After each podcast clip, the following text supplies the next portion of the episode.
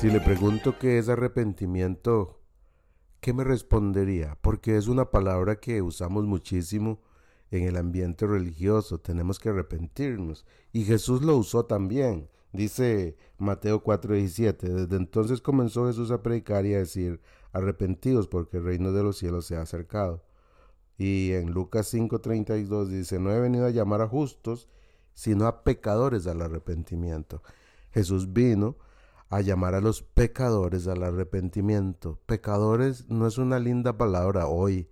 Hoy la gente no quiere que le digamos que pecador, porque no es atractivo para la sociedad. Hoy nos gusta que nos digan campeones, gente, gente inteligente, gente exitosa o ese tipo de cosas, pero pecadores no, porque pecadores suena a fracaso, suena a fracasado, pero es que esa es la realidad.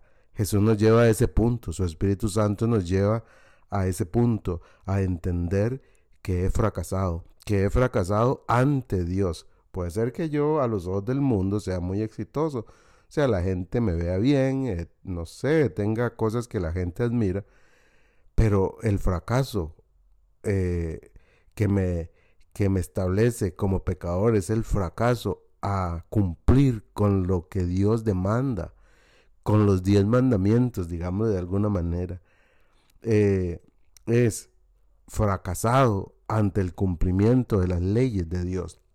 No lo puedo, no le puedo cumplir, no puedo vivir de la manera en que Dios pide. Eso es entender que yo soy un pecador.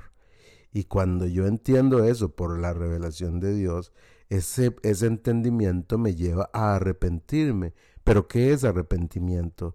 si Jesús empezó a predicar de arrepentimiento y Jesús hablaba a las personas de que debíamos, de que debían arrepentirse. Y, ese mismo mensaje es el mensaje de hoy. Él, él nos pide arrepentirnos. Pero ¿qué es arrepentirse? Y entonces yo aprendí una, una definición hace muchos años y es el sincero pesar del corazón que me mueve a volverme a Dios para amarlo y obedecerlo. Eso es arrepentimiento. Eh, tiene dos, dos, partes. Sincero pesar del corazón. Claro que sí. El, el, arrepentimiento tiene un dolor en el corazón, pero no se queda allí, sino que además de eso, eh, me mueve, el Espíritu de Dios me mueve a amar a Dios y a obedecerlo.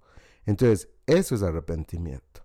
La pregunta es, ¿de veras usted se ha arrepentido? se ha arrepentido de, de vivir a su manera, de hacer las cosas como usted quiere y ahora está listo para obedecer a Dios en todo lo que Él demanda. Hoy piense en eso.